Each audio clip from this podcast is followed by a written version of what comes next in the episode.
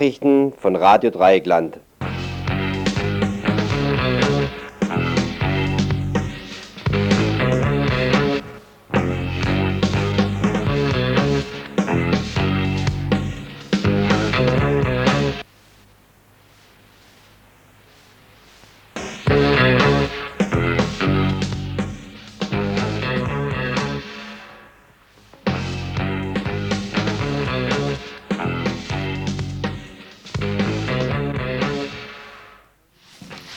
Hallo liebe Leute, heute hier wieder mal das Info, live auf 102,3 MHz, Radio Dreieckland. Äh, heute ist, waren wir leider etwas in Hektik, darum beginnt das Info auch sechs Minuten später. Äh, Im Moment mussten wir noch ein Gespräch führen, aber dazu später. Die Themen heute sind äh, Gorleben am Hochrhein, die Nagra bohrt weiter und informiert weiter. Danach kommt ein Bericht über die Kundgebung bei Meyer Vorfelder, der heute sich in Freiburg befand, im historischen Kaufhaus. Dann haben wir noch ein Live-Gespräch mit den äh, Staudinger Schülern und der SMV dort. Ja, und dann kommt noch ein Bericht aus Karlsruhe. Die Studenten regen sich dort. Dann äh, wird in Radio Dreieckland im Info ab heute vielleicht auch regelmäßig Werbung für äh, Mitglieder und Mitgliederinnen im Freundeskreis laufen. Und dazu kommt noch Information, heute Näheres über GEMA. Ja, und danach kommt noch ein Bericht über die antifaschistischen Bewegungen in äh, Lörrach. Die will berichten, was an, was, äh, an faschistischen äh, äh, Bewegungen da ist, insbesondere Herr Bauer. Und äh, verantwortlich und heute im Studio sind Rita, Gerd, Thomas und Udi.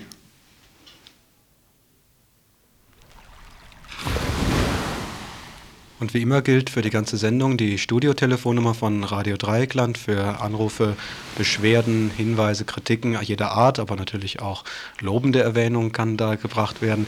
Die Studiotelefonnummer Radio Dreieckland Freiburg 0761 und dann 31028.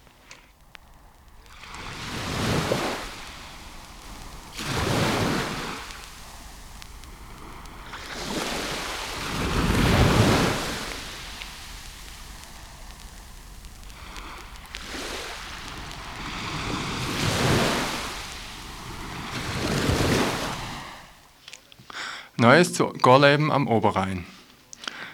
Äh, unabhängiger Gutachter der Grünen sichtet Bohrergebnisse und Regionalverband Südlicher Oberrhein lässt sich von der NAGRA informieren. Schon seit Jahren hat die NAGRA in Sieblingen, in Schaffhausen Probebohrungen niedergetäuft, um herauszufinden, ob der Untergrund geeignet ist für ein atomares Endlager. Wir haben schon öfters in Radio Dreieckland darüber berichtet. Am gestrigen Donnerstag besuchten Axel Mayer vom Regionalbüro der Grünen in Emdingen und der unabhängige Gutachter Jochen Hertle, selbstständiger Hydrologe, Hydrogeologe, die Zentrale der NAGRA im schweizerischen Baden. Zu seiner Einschätzung befragt, ob die NAGRA noch am atomaren Endlager in Siblingen festhält, äußerte sich der unabhängige Experte folgend. Nun, die aktuelle, die aktuelle Einschätzung zum Standort Siblingen, wo die Bohrung noch nicht abgeschlossen worden ist, sondern sich zurzeit bei ca. 1020 Meter befindet, äh, sind der Gestalt, dass äh, der Standort selber wohl entfällt. Der Siblingen als Endlagerort für radioaktive Stoffe kommt wohl aufgrund der bisher erzielten Ergebnisse, geologischen Ergebnisse, nicht mehr in Frage. Äh, und wie Sie aber gesagt haben, will die Firma trotzdem noch weiter suchen. Welche Bereiche äh, hat sie da jetzt so im Blickfeld? Ja nun gut, äh, äh, der Kristallin, äh, kristalline Sockelbereich am Hochrhein wird weiterhin von der NAGRA untersucht werden. Das wurde wohl explizit erläutert. Diese weitere Suche in diesem Bereich äh, resultiert aus den Ergebnissen vorhergehender Bohrungen. Insbesondere stützen sich da die Herren der NAGRA auf Ergebnisse in Böttstein und Leugern äh, wo sie meinen, im, äh, im Gesamtumfeld doch relativ positive Ergebnisse erreicht zu haben und auch Zukunft sehen könnten, also sich zumindest vorstellen könnten, dass dort entgelagert wird, ja. Also die Suche geht weiter sozusagen. Die Suche im Kristallin geht weiter, allerdings die Möglichkeiten im Kristallin und tatsächlich nennen wir es mal fündig zu werden, positiv fündig zu werden, sind schon äh, meines Erachtens stark eingeschränkt, ja. Mhm. Am gleichen Tag hatte der Regionalverband Südliches Oberbaden, Oberrhein, nicht Oberbaden, Vertreter der NAGRA zu einem Hearing eingeladen. Folgende Themen wurden dort angeschnitten. Welche geologischen Formationen werden für die Aufnahme von radioaktivem Müll für sicher gehalten? Was spricht für eine Endlagerstätte gerade in Sieblingen? Wie groß ist das Erdbebenrisiko im Bereich Sieblingen? Welche Tiefen der Endlagerung kommen in Betracht und wie wirkt sich das auf das Grundwasser aus? Wie viel radioaktiver Müll soll dort gelagert werden? Das waren nur einige Fragen, die in diesem Hearing behandelt wurden. Antworten auf diese Fragen oder auch nicht hat Emily Meyer, unter anderem Stadträtin der Grünen, bekommen. Hört, wie sie selbst urteilt. Also die Antworten darauf, die waren äh, un unbefriedigend, auf jeden Fall. Mhm. Denn äh, er, hat, er hat halt überall aus, ausweichend geantwortet.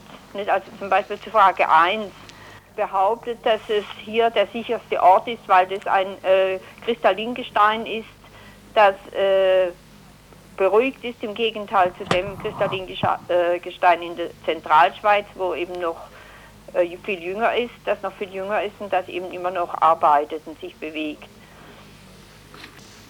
Das heißt also, die Nagra hält immer noch an dem... Äh, die Nagra hält weiter an diesem Endlager fest. Mhm. Und ähm, hat also auch äh, die Bedenken, die tektonischen Bedenken oder eben auch Bedenken, weil hier die Bäderstädte sind und dieses Wasser auch aus der gewissen Tiefe kommt, von sich gewissen, gewiesen. Das, die würden äh, einander nicht berühren. Auch auf die Frage, äh, ob sie das für richtig finden, dass eben an der Grenze zum Nachbarland diese äh, Massierung von Kernkraftwerken und dann noch dieses Endlager äh, äh, also angebracht werden soll, hat er eben auch äh, äh, dahingehend beantwortet, dass es eben der beste Standort wäre. Erstens Wasser und zweitens eben in der Nähe der entstehenden ähm, Abfallprodukte, nicht, wenn man so schön sagt. Dann hat er unter anderem eben auch noch gesagt, dass eben auch Chemiemüll dort gelagert werden soll und ausweichend geantwortet. Äh, wir haben halt dann nochmal darauf hingewiesen, dass also frühestens würde dieses Lagern in, in 2020 äh, fertig. Des Weiteren befragte ich noch den Pressesprecher des Regionalverbandes Südlichen. Oberrhein. Zum Thema der Beseitigung von Sonderabfällen sagt er Folgendes. Es ist lediglich noch, noch mal gefragt worden, ob dieses äh, Endlager auch dafür vorgesehen sein könnte. Äh, darüber ist aber denn keine Auskunft gegeben worden. Und zum Primär ist es gedacht für radioaktive Abfälle. Und jetzt äh, für radioaktive Abfälle nur aus der Schweiz oder auch aus dem Ausland? Ja, das, äh, das ist im Grunde genommen nicht die Frage an den Herrn Isler gewesen. Der ist ja äh, Präsident der NAGRA. Das sind natürlich Fragen der internationalen Vereinbarung und nachher auch im Grunde genommen der Behörden in der Schweiz. Ob das gemacht wird, dazu hat sich der Herr Isler nicht geäußert. Mhm. Es ist zwar gefragt worden, mhm. aber dazu hat er im Grunde genommen nichts gesagt, weil er als Chef dieser dieser Behörde, die da diese Bohrungen vornimmt und die Untersuchungen macht, da im Grunde genommen nichts zu sagen kann. Er hat lediglich den Auftrag, Probebohrungen zu machen und einen Standort zu suchen. Nicht? Wie der Standort nachher genutzt wird, also da haben wir denn keine äh, Antworten von ihm auf diese Fragen bekommen. Mhm.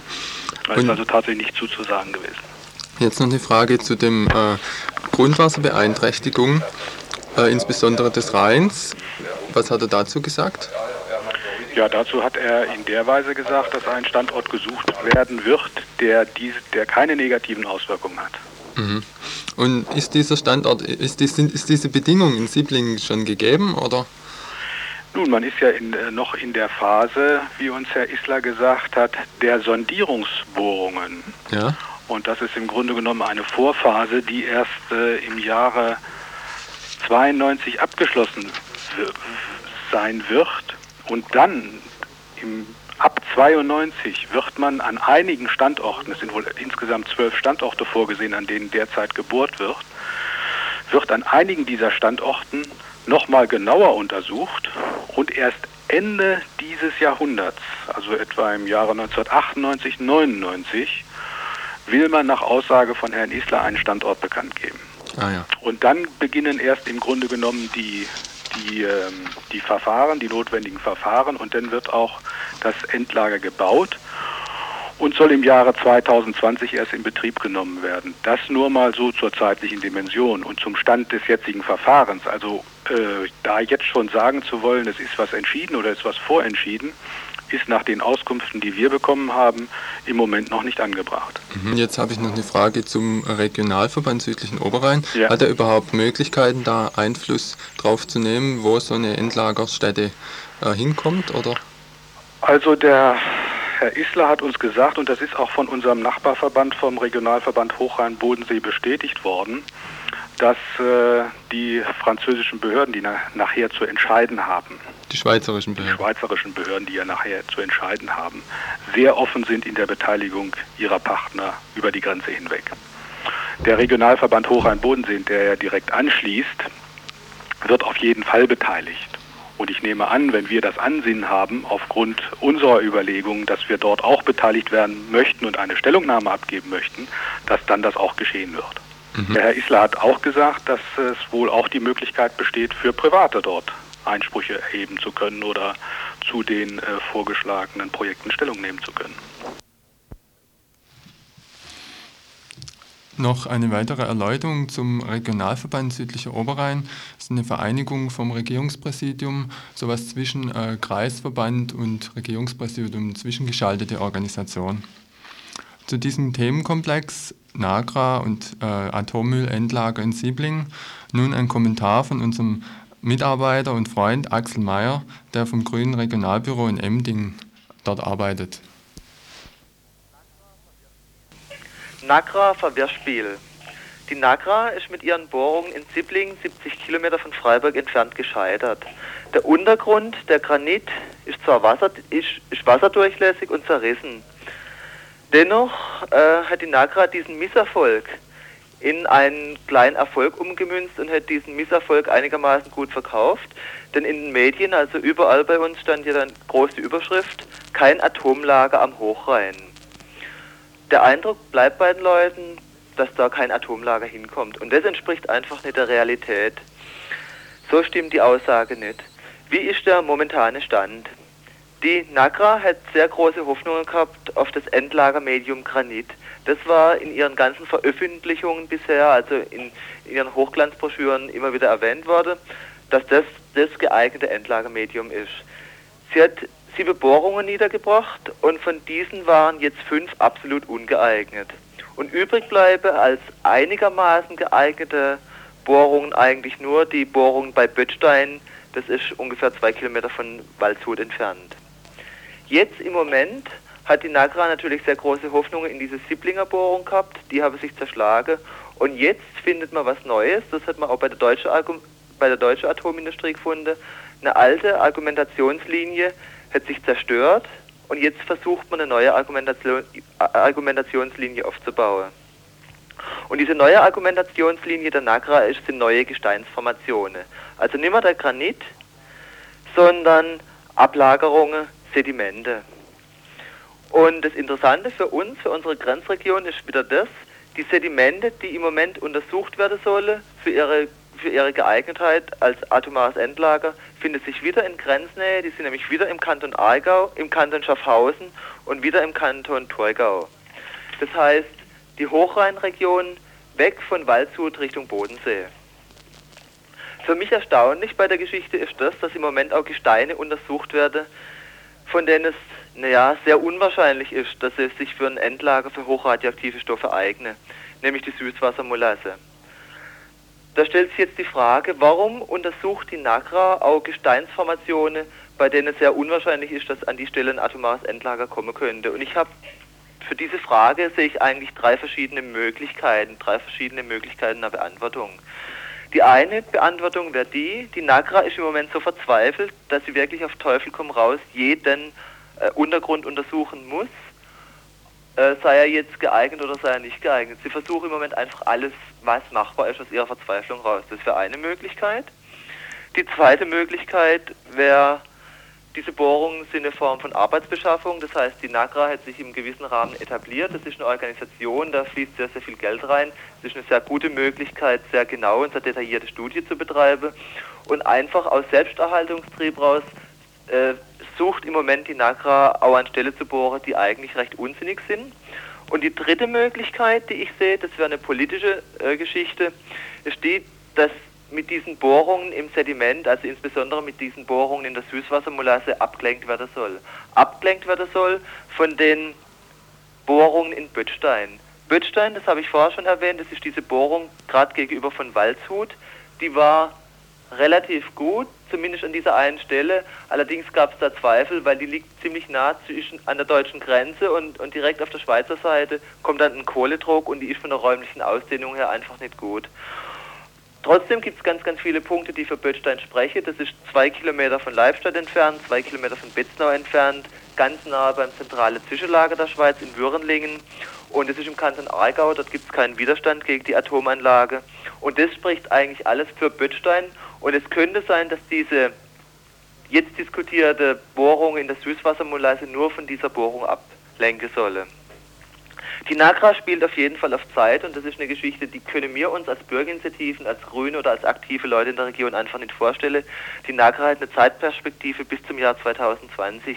Im Jahr 2020 muss das Ding realisiert sein und bis dorthin ist sie einfach bemüht, in ganz, ganz vielen kleinen Schritten auf dieses Endlager zuzuarbeiten. Das Endlager soll auf jeden Fall in die Region Hochrhein irgendwo kommt es hin und das heißt, wir müssen einen Widerstand aufbauen und so schwierig das auch klingt, wir müssen eine Perspektive haben, die bis zum Jahr 2020 reicht. Und der nächste wichtige Termin für uns ist eigentlich das Jahr 1992. Im Jahr 1992 soll von der NAGRA her die Bewertung stattfinden, ob jetzt Kristallin, das, also Granit das geeignete Endlagermedium ist oder ob das Sediment das geeignete Endlagermedium ist. Für uns bedeutet das nur einfach, wir können jetzt in der Zwischenzeit nicht die Hände in den Schoß legen, sondern wir müssen Druck machen, wir müssen äh, je nachdem auch Wissenschaftler einstellen, die diese Sache untersuchen, die Gegengutachten erstellen. Wir müssen einfach einen, einen langfristigen Widerstand aufbauen, so schwer das uns fällt.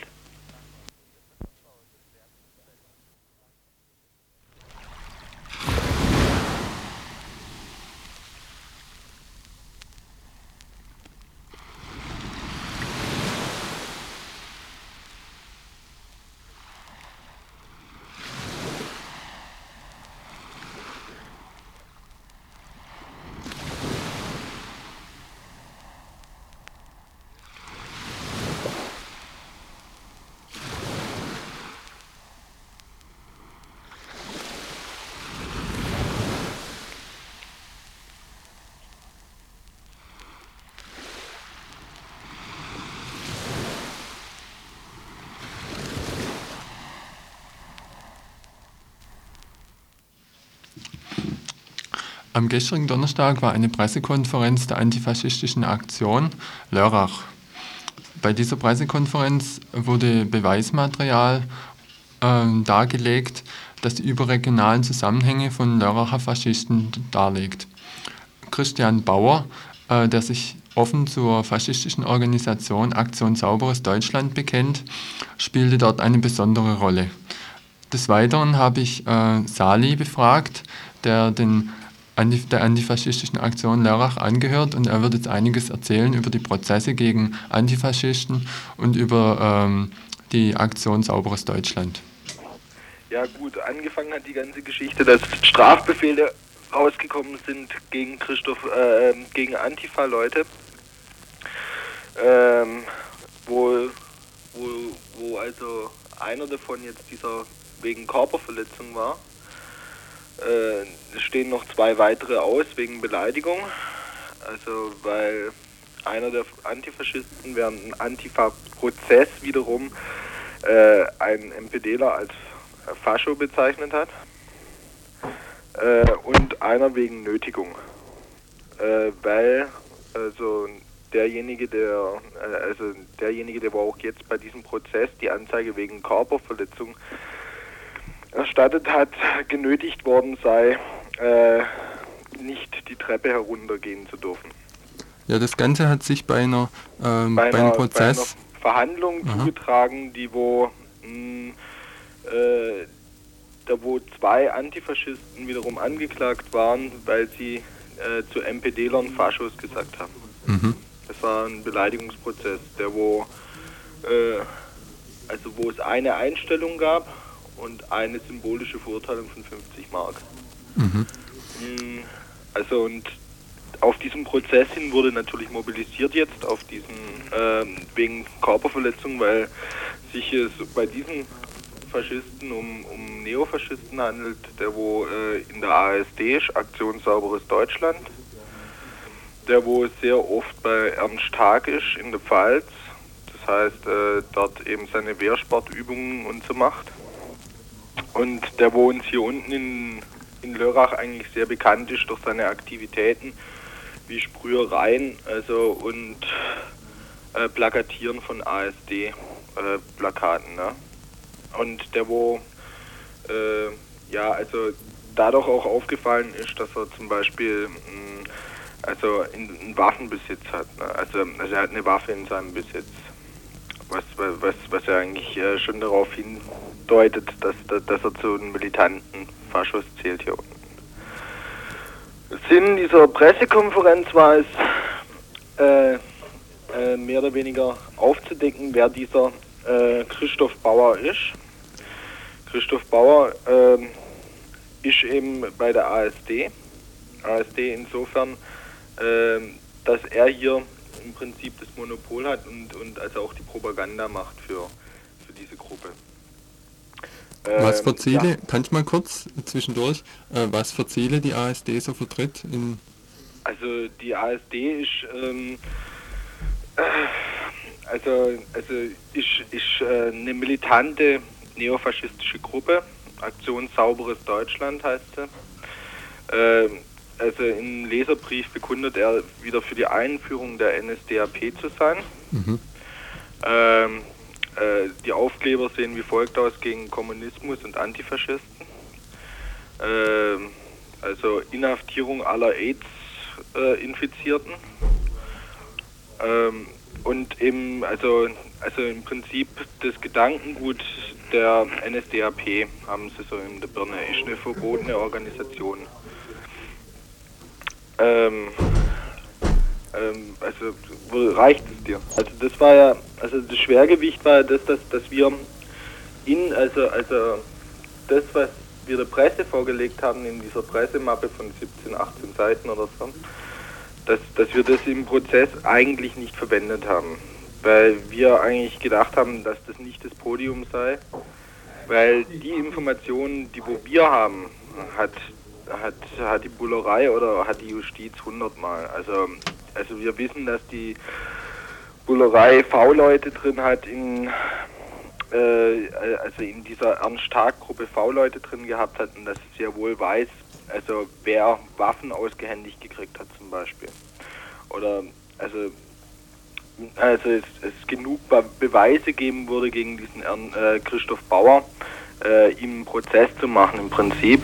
Und also bei uns mal äh, wird es eben dadurch klar, dass solche kleinen Delikte wie zum Beispiel diese Körperverletzungen, die wo eigentlich gar keine war, also da, da eben ein öffentlicher Prozess draus gemacht wird. Aber mit dem, aus dem, der Christoph Bauer hat keinen Prozess an den Hals gekriegt, weil er Mitglied in der ASD ist zum Beispiel. Ja, also es gab mehrere Hausdurchsuchungen. Er hat mit Sicherheit hat er hat er Verfahren am Hals oder wir wissen es nicht, wir können es nicht nachweisen, aber wir denken uns wegen unerlaubten Waffenbesitz zum Beispiel, wegen Plakatierens oder so. Aber uns ist nicht bekannt, dass also von diesen Ermittlungen, die wo gegen ihn laufen, äh, davon ausgegangen werden, kann, äh, ausgegangen werden kann, dass ein Prozess jemals geführt wird gegen ihn. Ne? Mhm.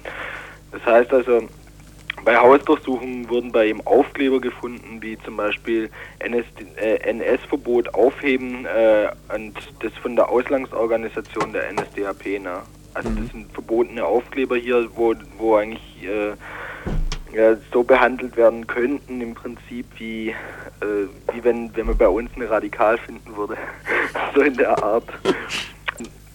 Also es, es ging letztendlich bei dem Prozess darum, es wurde eine Erklärung verlesen von dem Antifaschisten, wo drin steht, was für eine, äh, also dass dass es eigentlich nie eine Entnazifizierung gegeben hat, dass äh, solche Leute wie Filbinger und äh, also äh, die Industrie äh, von Fleck bis Krupp und was weiß ich alles Mögliche ihr, ihr, ihr äh, ja, ihre Kohle daraus gezogen haben und, und, und dass es eigentlich im Prinzip äh, also seinen Lauf genommen hat bis heute hin, wo, wo man ja wieder sieht, dass eben Antifaschistinnen ständig äh, äh, äh, Repressionen unterliegen und, und ständig irgendwie äh, ähm, vor der Anklagebank sind. Also mittlerweile laufen also insgesamt hier in Lörrach unten wieder vier Ermittlungsverfahren gegen, gegen Antifaschistinnen, wo, wo, wo, äh, wo, wo das zum Ausdruck kommt, dass, dass, dass Staatsanwaltschaft und, und Bullerei eben ganz direkt darauf abzielen, die Antifaschisten zu kriminalisieren.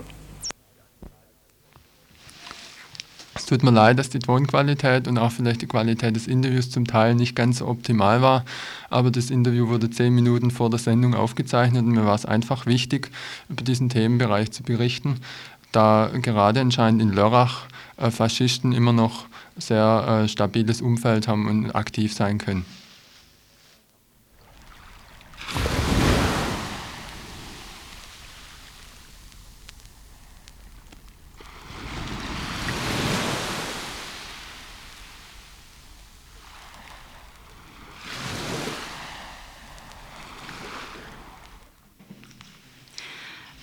Bundesverdienstkreuz für Bildungspolitik.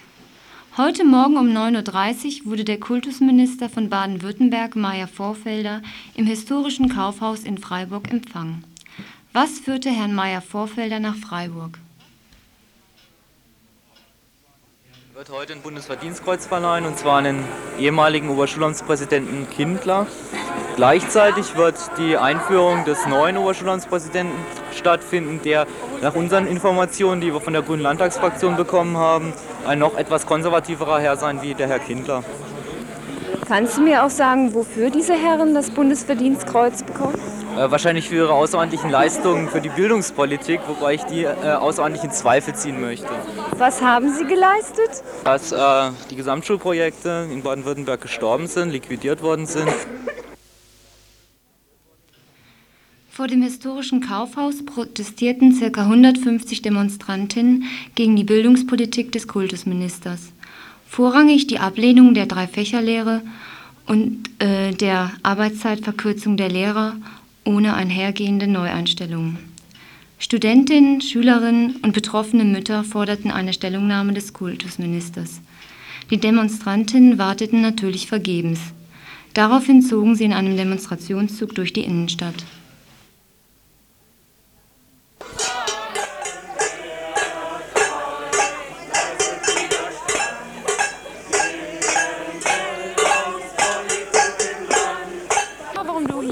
Hier bist? Also ich bin eigentlich mehr aus Prinzip hier, weil so, weißt du noch, das Aufleben von dem Streik von, von Weihnachtsferien. Das ist eigentlich alles. Ich weiß nicht, was ich. Ich weiß noch nicht mal, warum der Meier Vorfelder hier ist, gell? Ich habe keine Ahnung. Aber gegen die Drei-Fächer-Lehre wendest du dich und auch gegen die Arbeitszeitverkürzung der Lehrer, oder? Auf jeden Fall, ja klar. Ich will selber Lehrer werden halt. Was studierst du? Französisch und Bio. Und äh, kannst du mal ganz kurz sagen, warum du dich dagegen wendest? Weil ich denke, dass es schon, also es ist eine große Überforderung, erstmal im Studium und nachher auch als Lehrer. Ich kann mir nicht vorstellen, dass man qualifiziert ist, wirklich gut ist als Lehrer zum Beispiel und drei Fächer studiert. Und ich finde es auch wesentlich wichtiger, dass man mehr Pädagogik macht an der Uni die ja nach diesem Konzept fortfällt.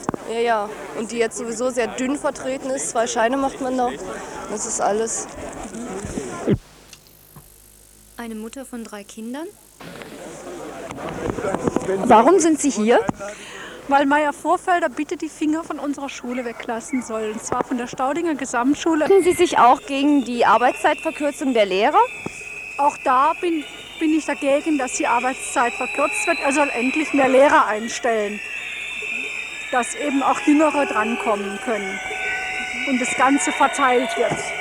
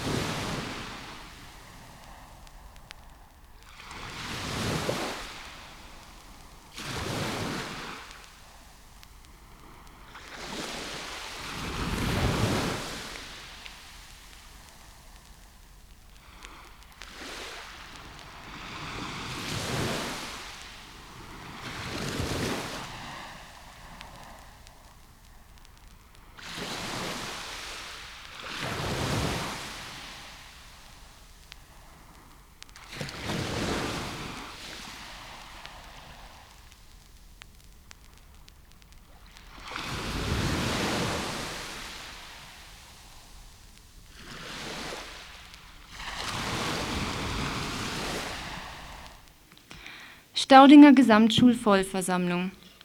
Auch einige Schülerinnen und Mütter der Staudinger Gesamtschule beteiligten sich heute Morgen an den Protesten gegen die verfehlte Bildungspolitik des Kultusministers vor dem historischen Kaufhaus.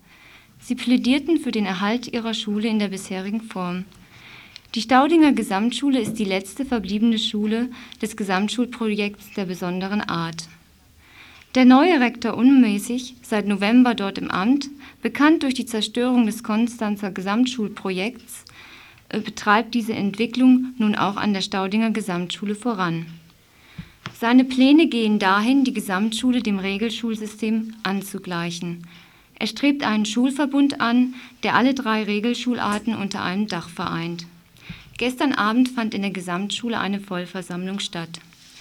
Dazu habe ich jetzt einen Vertreter eingeladen, den Jan Dirk von vom Bezirksschülerrat und ich war gestern dabei. Und bei der Schulvollversammlung ging es dieses Mal um die Veränderungen unter dem neuen Rektor, Herrn Unmüßig. Ja, was waren die Gründe für die Einberufung einer Vollversammlung?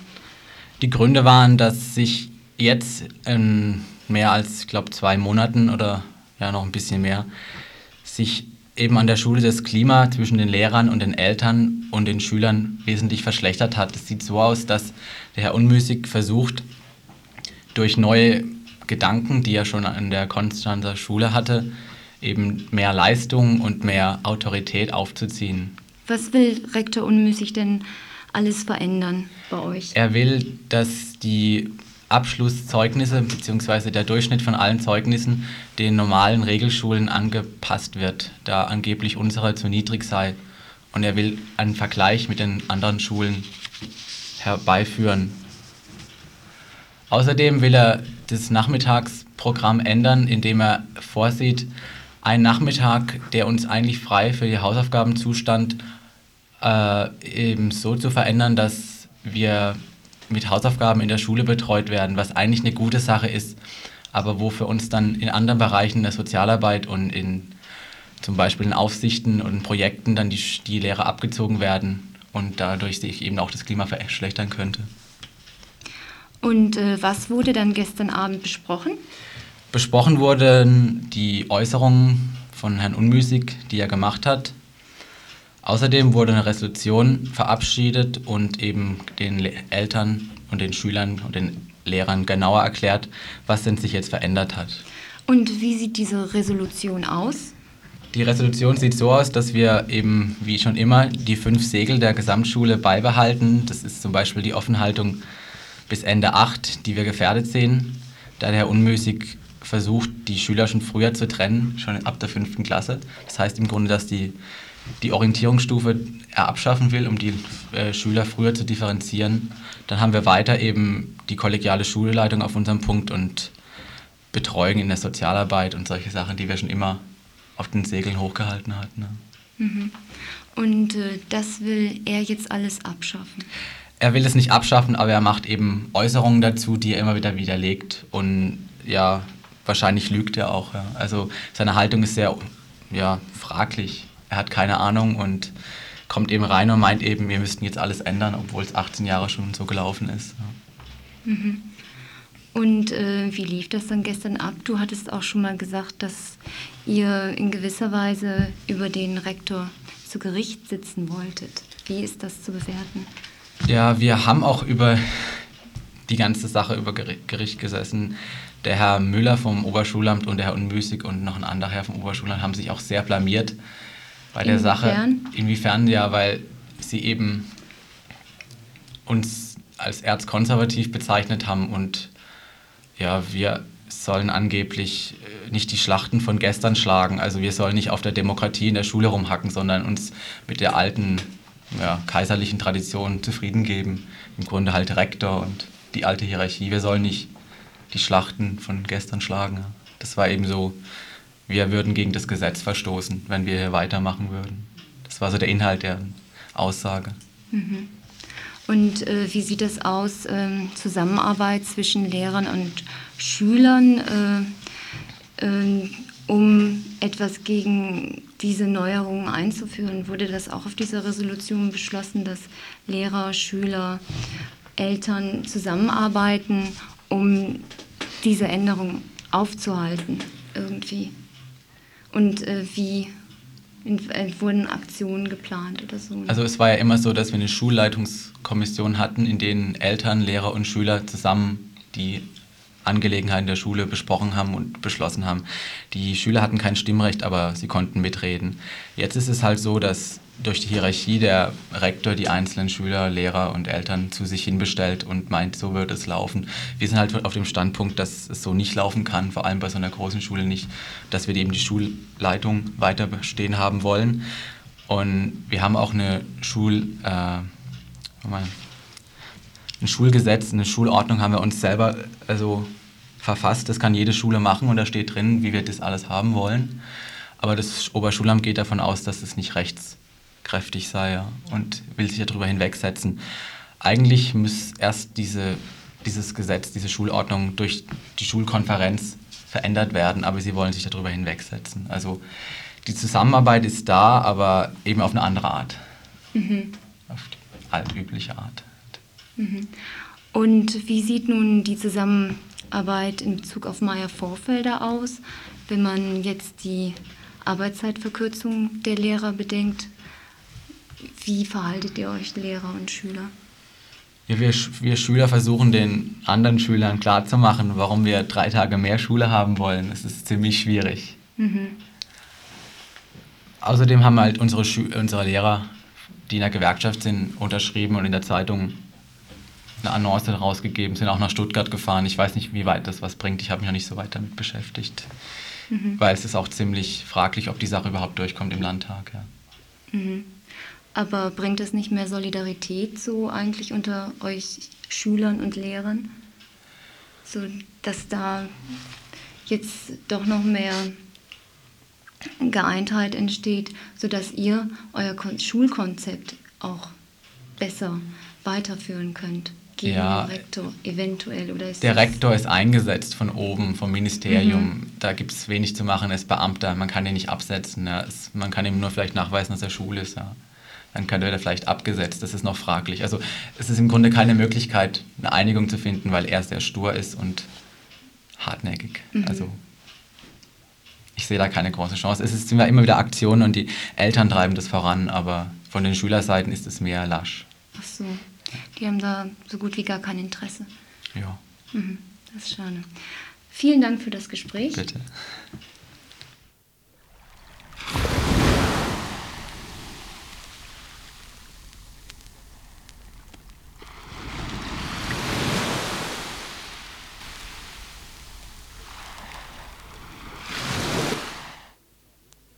Vollversammlung der Studierenden an der Technischen Hochschule Karlsruhe 1000 Teilnehmer beschlossen für die kommende Woche Aktionstage des Hochschulprotests. Ja, die Situation an der Vollversammlung war ungefähr so, dass die Zeit knapp war, dass man die Forderungen äh, vor den Aktionen besprochen hat und dass man mit den Forderungen ziemlich schnell fertig werden wollte. Positiv kam dazu dann noch hinzu, dass von den über 1000 Leuten, die da waren, vielleicht 50 Leute oder so eine eher konservative Haltung hatten und Forderungen und Aktionen auf ähm, rein hochschulpolitische Themen beschränkt haben wollten. Die haben sich, oder alle haben sich nicht umstimmen lassen, aber für diese allgemeinpolitischen Forderungen war schon eine sehr große ähm, Mehrheit da. Soweit Sven, der die VV beobachtete. Technische Hochschule Karlsruhe, eine der großen, aber nicht traditionellen Unis in Baden-Württemberg. Was wird da eigentlich geforscht und gelehrt in der Industrieregion Karlsruhe, fragten wir Sven. Informatik, Physik, Elektrotechnik, Maschinenbau, wobei und Wirtschaftswissenschaften, wobei Informatik und Wirtschaftswissenschaften in letzter Zeit verstärkt gefördert wurden. High-Tech nennt die Landesregierung sowas und was das Pfeifgeräusch angeht, könnte sie vielleicht unserem Telefonanschluss ganz gut tun. Gestern also, auf der IRVV, beschlossen die Karlsruher Studierenden eine Aktionswoche.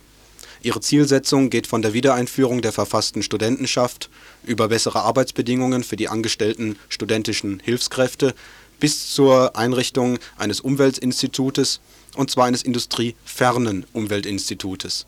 Wichtig ist ihnen auch ein Frauenförderplan, die Einsetzung einer Frauenbeauftragten und eine Quotenregelung für alle Universitätsbereiche. Gegenwärtig nämlich gibt es nur 17 Prozent Studentinnen und bei den Professoren lohnt sich das Prozentuieren gar nicht, es gibt nämlich nur zwei weibliche Ebenfalls außerpädagogische Forderungen sind das Verlangen nach sozialer Absicherung und 1000 Mark Mindest-BAföG für Studierende aller Nationalitäten, nach der Wiedereinführung des sozialen Wohnungsbaus und nach der Rücknahme der Gesundheitsreform, wobei nach längerer Diskussion nicht nur die für die Studis relevanten Teile dieser Gesundheitsreform, sondern alle Teile verurteilt wurden. Zu den geplanten Aktionen nochmals Sven aus Karlsruhe ja, die Aktionswoche ist unterteilt in den Dienstag. Äh, da soll der Uni-Streiktag stattfinden und in öffentlichkeitswirksame Aktionen in der Stadt. Am Streiktag sollen alternative Seminare stattfinden, teilweise auch mit Professoren, die Themen aus der Westdeutschen Rektorenkonferenz diskutieren, ähm, die Überlastsituation an den Unis die auch Sachen diskutieren wie Technologiefolgenabschätzung, Umweltschutz, wie man das in technische Studiengänge einbauen kann. Und an den anderen Tagen der nächsten Woche sollen so grob Aktionen ablaufen. Einmal zum Beispiel eine Aktion Bildungshunger. Da sollen Studis halt massenhaft äh, in der Stadtbibliothek Bücher ausleihen, bis nichts mehr da ist, um auf die Situation an der Unibibliothek aufmerksam zu machen. Dann am langen Samstag, am 4. Februar, ist geplant, eine Aktion ähm, in der Innenstadt zu machen. Und zwar muss ich jetzt gerade mal schauen, den Titel. Ja, ich habe Der Titel heißt VBK löst Wohnungsnot. VBK, das ist das Nahverkehrsunternehmen. Da sollen auch massenhaft Studis hingehen und am langen Samstag mit der Straßenbahn in der Innenstadt immer hin und her fahren mit einer Tageskarte. Weiterhin als größere Aktion ist noch geplant, ein privates Radio in Karlsruhe zu besetzen, um einfach ein Medium in der Hand zu haben, wo man auf, auf die Situation an der, den Unis äh, ja, über das man auf die Situation aufmerksam machen kann. Diese Radiobesetzung soll nicht auf Dauer sein, sondern nur für kurze Zeit. Ja, das wären so die drei größeren Aktionen, die geplant sind. Wir werden in Radio Dreieckland in der kommenden Woche über die studentische Aktionswoche in Karlsruhe noch berichten.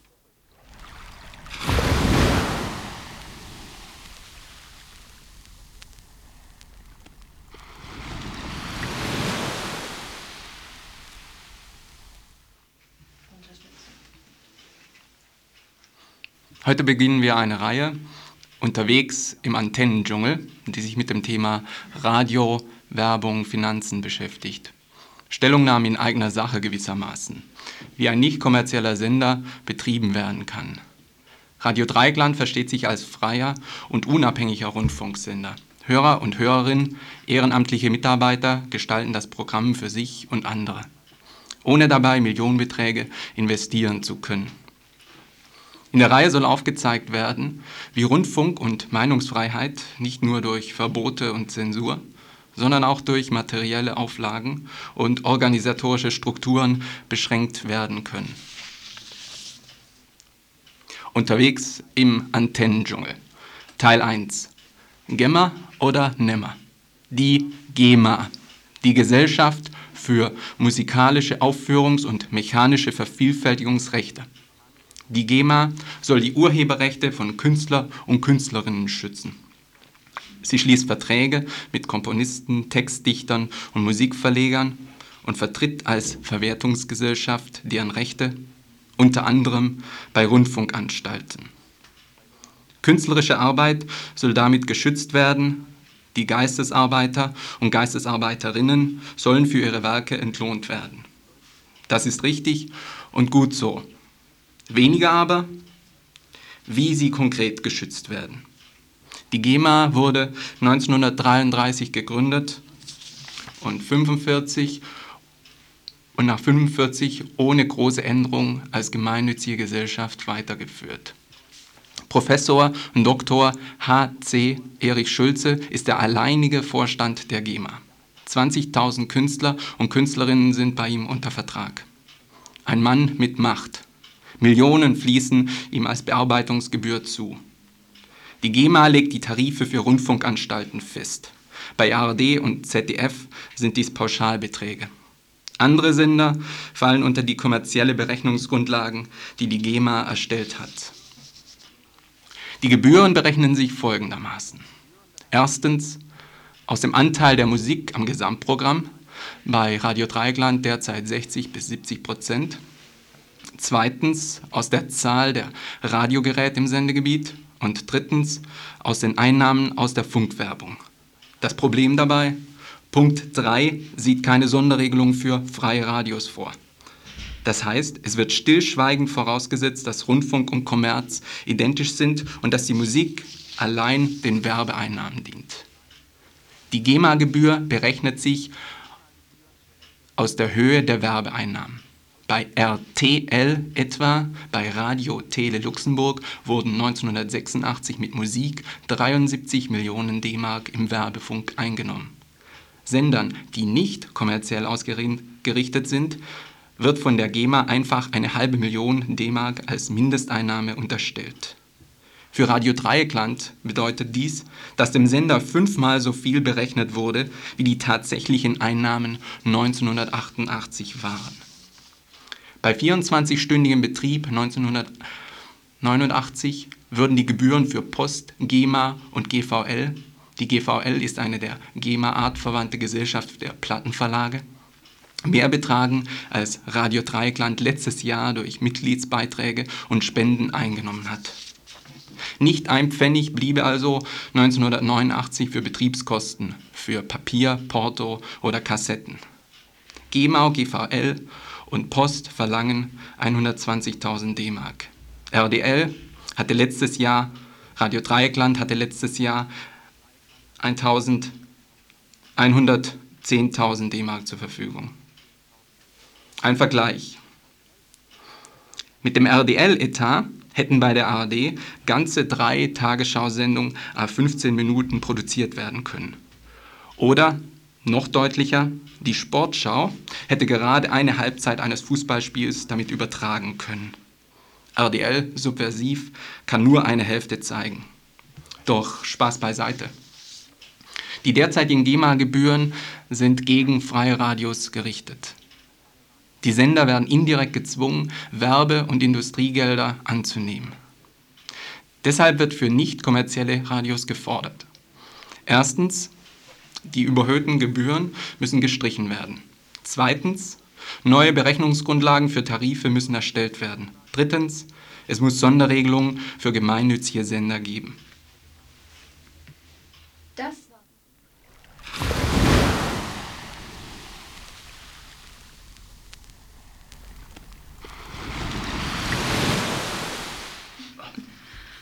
Das war Teil 1 der Reihe Unterwegs im Antennendschungel. Teil 2 folgt nächste Woche im Freitagsinfo. Solange aber die Gebühren so horrend sind, brauchen wir eure Unterstützung. Darum lasst euch nicht verkabeln, legt selber Leitungen. Werdet Mitglied im Freundeskreis Radio Dreieckland. Das ist ganz einfach. Bei der Volksbank Kontonummer 932 0202 Bankleitzahl 680 900 00. Und wer es nicht verstanden hat, kann anrufen und zwar unter der Nummer hier im Studio 31028 und seine Adresse hinterlassen. Wir schicken jedem ein Formular zu. Die Beiträge sind für Nichtverdienende 40 Mark pro Jahr. Das entspricht genau 22 Pfennig pro Tag. Ähm, für Verdienende 80 Mark entspricht 22 Pfennigen pro Tag und für Nichtverdienende 40 Mark entspricht nur 11 Pfennigen pro Tag. Darum, Leute, kommt und werdet Mitglied, mindestens 1000 in der nächsten Zeit, damit Radio Dreieckland weiter senden kann.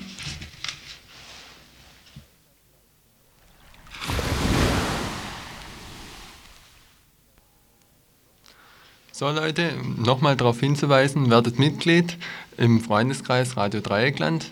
Das waren die Veranstaltungshinweise und das war auch das heutige Info. Und am Info heute mitgearbeitet haben Uli, Gerd, Rita und Thomas. Und das waren sie wieder. Die Nachrichten von Radio Dreieckland.